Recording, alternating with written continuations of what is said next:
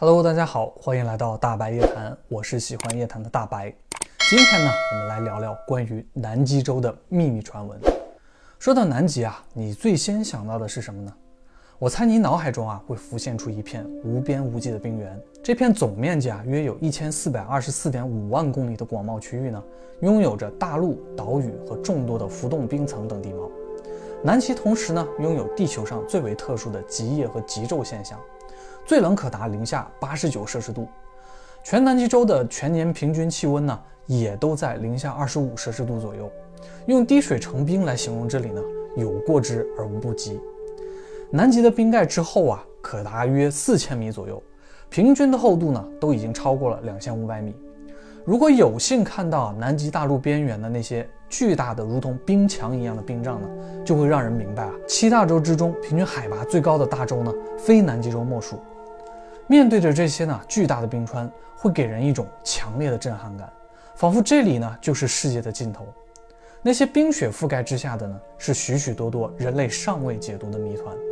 很难想象啊，如此严酷的环境之中呢，南极仍旧存在着终年不动湖。南极也并非是啊生命的禁区，这里呢有着独特的生态系统，也存在着啊人类尚未踏足过的区域。就算是各国的科学考察队之间呢，也是有活动范围的限制。再加上啊大多数时间人类也只能在南极大陆相对外围的地表活动，这让南极洲内陆的冰层之下的冰封区域呢显得异常的神秘。有人在卫星地图上发现啊，南极洲地表上面啊存在着许多奇怪的区域。既不像是自然形成的，也不太像是现代人所做的人工痕迹，还有一些看起来啊非常宽阔而幽深的洞穴，让人不由得联想到啊空心地球和地底文明的传说。有传闻说啊，南极的地下呢存在着来自于地外文明的巨大飞船。秘密太空计划的讲述者科里古德曾经对此有过描述。在他的描述中啊，这些外星飞船的控制者呢，来自于火星与传说中的马尔代克行星。这些人呢，因为某种特殊的原因逃亡到了地球之上。他们所乘坐的三艘巨大的飞船呢，就坠毁在南极。这些幸存的外星人啊，被称为前亚当人。原本南极之下就存在着古老的史前文明。这些外星人呢，利用他们自身的飞船与史前文明遗留下来的科技，在南极的冰盖之下秘密的存在着。有人将这与描写西方神话的以诺书中的一个传说联系到了一起，那就是啊，所谓的堕落天使呢，在一个名为黑门山的地方建立了前哨基地。其中对这个基地的环境描述是啊，这个地方一直处于昼夜都在燃烧的状态。有人根据这个描述呢，认为这里呢可能是在靠近地心或者是有岩浆的某些区域。堕落的天使啊，听起来呢似乎就不太像是友好的存在。克里古德也说啊，那些被称为前亚当人的外星人啊，确实不是什么善类。正巧啊，南极有另一个传闻，就是说呢，南极是空心地球的入口所在，所以有人推测呢，当时的外星飞船就是从南极洲进入了地底世界。一九四七年，美国呢曾经进行过一次名为“跳高行动”的绝密军事行动。这次行动的目的呢，就是南极洲。当时正是二战呢结束不久，美国组成了一支啊由四十艘舰船与飞机和大约四千七百人的军队，前往了寒冷的南极。他们对外宣称呢，这是一次勘测与开发南极稀有矿藏的行动。但是令人比较费解的是啊，一次矿藏勘测为何要出动如此规模庞大的军队？加之呢，出现了严重的坠机事故，让跳高行动呢陷入了一种古怪的氛围之中。更有人说啊，当时行动结束之后呢，美军在返回他们本土之后，像是遇到了极大的挫折，不得不铩羽而归似的。传闻当时呢，还发生过一件非常奇怪的事：一个名叫理查德·伯德的少将呢，在参与了一次也是最后一次勘测行动的时候呢，经历了一段插曲。据说当时的那次行动呢，有六架飞机同时出动，几乎每架飞机都按照原定的路线返回，并且带回了勘测的数据。但是十分奇怪的是啊，理查德·伯德的飞机呢，不仅晚到了三个小时，飞机里呢除了胶卷之外，其余的东西啊，好像都被洗劫一空了似的。据说对外公布的理由呢，是理查德·伯德在飞行途中遇到了所谓的引擎故障，为了保持飞机能够滑行飞行。他才扔掉了飞机上除了胶卷外的一切东西，当然这里也包括了武器。这个说法啊，很显然就有很多的问题。不说飞机引擎的故障能否让理查德·伯德能以滑行飞行的方式回到基地之中，单说啊，一个人在飞机引擎故障之后做到短时间内解除飞机上的武器，并且打开机舱抛出多余的物品，这就让人啊觉得很离奇了。然而理查德·伯德呢，并没有给出这些问题准确的解答。当时有一种传闻就是啊。理查德·伯德在飞到美军的小美洲基地时呢，他自称呢晚到三小时的理由是他驾驶的飞机呢到达了一个不像是南极的地方。当时他在返航的途中呢遇到了一片奇怪的浓雾。当他驾驶飞机穿过这片奇怪的雾后呢，自己所驾驶的飞机呢已经置身于一个奇异的地下世界之中了。这个地下世界之中呢有着山脉和河流，地面上啊布满了奇花异草。理查德·伯德呢，甚至看到了地球上早已灭绝的猛犸象。也有传闻说啊，理查德·伯德其实是连同飞机一起被某种神秘的力量呢牵引，并且带入到了南极地下的神秘世界当中。而带走他的呢，则是比人类更加古老和先进的地底文明。这些地底人呢，用了某种神奇的方式控制住了理查德·伯德的飞机，使其呢无法正常的飞行。然后顺带解除了这架飞机上的所有武器。地底人呢，向理查德·伯德表明了他们的一个意图啊，希望借助理查德·伯德呢，警示人类要控制住自身核武器的发展。当然啊，据说这段离奇的经历呢，是理查德·伯德私下谈论起来的。但是在现实中呢，理查德·伯德啊，一生始终都未曾对外公开提及过这件事。虽然他自己未曾提及，不过有关空心地球入口与地底世界的传闻呢，却不胫而走了。据说，在一九三四年的前后呢，德军在南极以捕鲸的名义建了一座基地。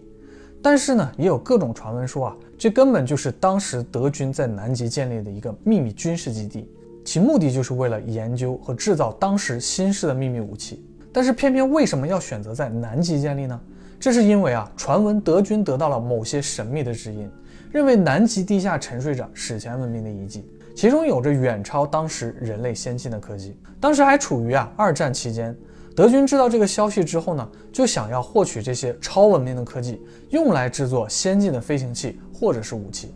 用途啊，自然是增加自身的底牌，在必要的时候呢，扭转战局。也有传闻说啊，当时的德军发现了地底文明，并与其呢产生了某种联系。他们在南极地下呢，共同建立了并启用了一座地下城市。这个城市呢？被后来的人称为啊雅利安地下城。也许这个地下城呢，原本就是地底人建立的。也许呢，就像秘密太空计划中克里古德所描述的那样，南极地下原本就存在着史前文明的遗迹。在二战快要结束之时，德国即将战败前夕呢，传闻德军之中有六千多名科学家与德国的军官，驾驶着德国当时最先进的 U 型潜艇啊，逃往了南极洲，躲藏到了这个地下城之中。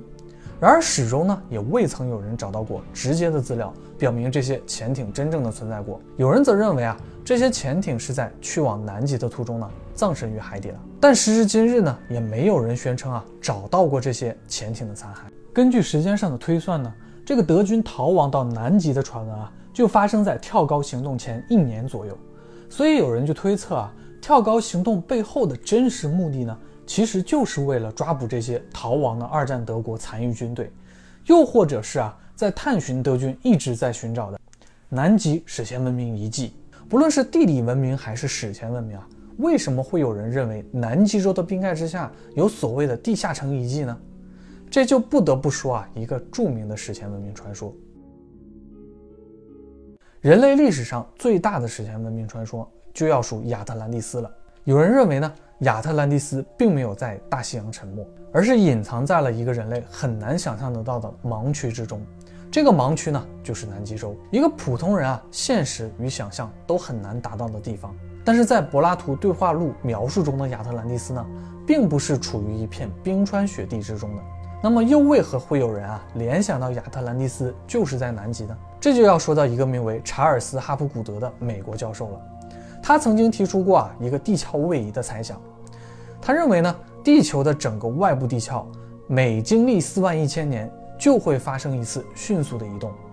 他认为这种移动呢是由于地壳的压力会突破某种临界点，造成剧烈而迅速的移动。而每隔四万一千年呢因为这种运动，地轴也会倾斜三度。说简单一些啊，就是查尔斯·哈普古德认为啊，地壳并不是缓慢移动的，而是有可能啊突然的一下从地球的一端被挤压到另一端。考古历史畅销书作家葛瑞姆·汉库克在一九九五年的时候啊，也结合查尔斯·哈普古德这个猜想，认为南极洲呢就可能是曾经的亚特兰蒂斯。他认为啊，这个神秘的古大陆曾经在大西洋上呢经历了一次剧烈的位移。一路被挤压到了现在地球的南极点。在汉库克提出这个猜想之后呢，一张非常著名而且颇有争议的古代地图呢，似乎印证了啊格瑞姆汉库克的这个想法。这个地图呢，名叫比利雷斯地图，是一九二九年啊，在土耳其被发现的。据说这是一幅古代的军事地图，是在一五一三年啊，由当时奥斯曼土耳其的一名海军将领比利雷斯制作的。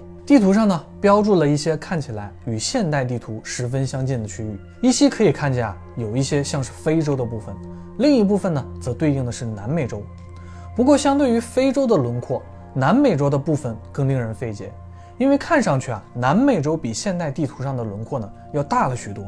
一直延续到了这幅地图底部的位置。有人就觉得啊，这多出来的部分呢，看起来非常像是南极洲的轮廓。由于这幅地图的作者呢，也并不是自己亲自去测绘的地形，他呢也是根据更早的一些资料与古地图呢绘制出来的，这样就带来了一个比较奇怪的问题：一五一三年或者比这更早的时代啊，是不太可能有飞机或者人造卫星的。那么那个时代的人啊，是怎么绘制出了人类自身尚未踏足过的南极洲呢？而且这幅地图上呢，会有一些航道与详细的地理信息。仔细看的话，还会发现上面对应的区域都有一些啊代表性的动植物。现在的科学记载中啊，普遍认为南极洲是在一八二零年左右才被人发现的。所以让人们产生争议的是，如果这幅地图上描绘的真的是南极洲，那么上面的动植物啊，是否能说明之前的南极洲曾经经历过十分温暖的时期？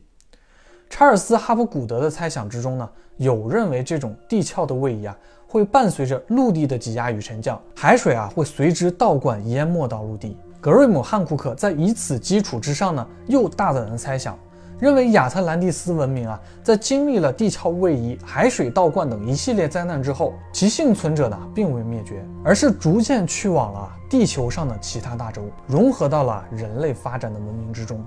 这一切呢，发生在亚特兰蒂斯被挤压到南极，但是呢，却又尚未完全被冰封之前。所以这也是为什么在很多文明之中都会有大洪水的传说，但是却没有啊冰冻陆地的灾难传说。不过现代科学家是不太认可查尔斯·哈普古德这种猜想的，原因就是呢，如果地壳会以极快速的方式变化，那么不光啊传闻中的亚特兰蒂斯会被挤压沉没到南极洲，其余的大洲呢也会遭遇类似的情况。那么在这种极端的地壳变化之中啊，不用说人类了。地球上百分之九十以上的动植物啊都会被毁灭。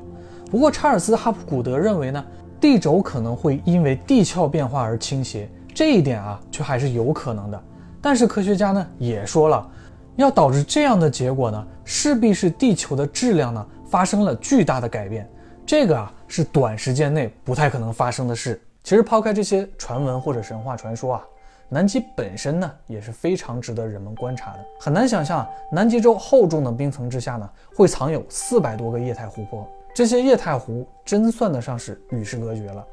一些湖泊之中呢，存在着许多原始的生命，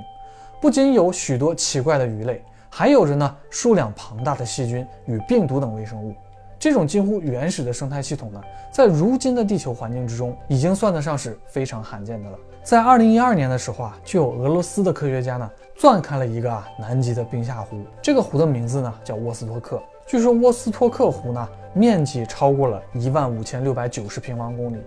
其中水体的纯净度啊甚至可能超过蒸馏水。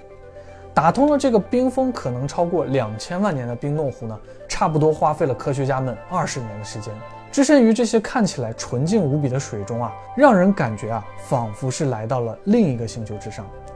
科学家们呢也认为啊，如果可以在这样异常严酷又近乎原始的湖中呢找到生命存在的迹象，那么很可能呢会让人类对于宇宙之中其他星球的水中啊是否啊会存在生命有了更新的认识。也许地球上生命的起源就是来自于某些坠落于地球上的小行星。假如生命都是以这种方式诞生的，那么会不会啊有一个生命的源头在不断的向宇宙中播撒生命的种子呢？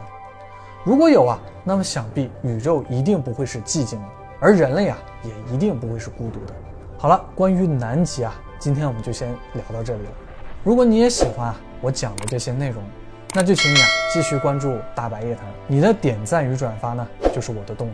我也十分期待着在评论区中看到你们有趣的想法和脑洞。我是喜欢夜谈的大白，我们下次夜谈不见不散，拜拜。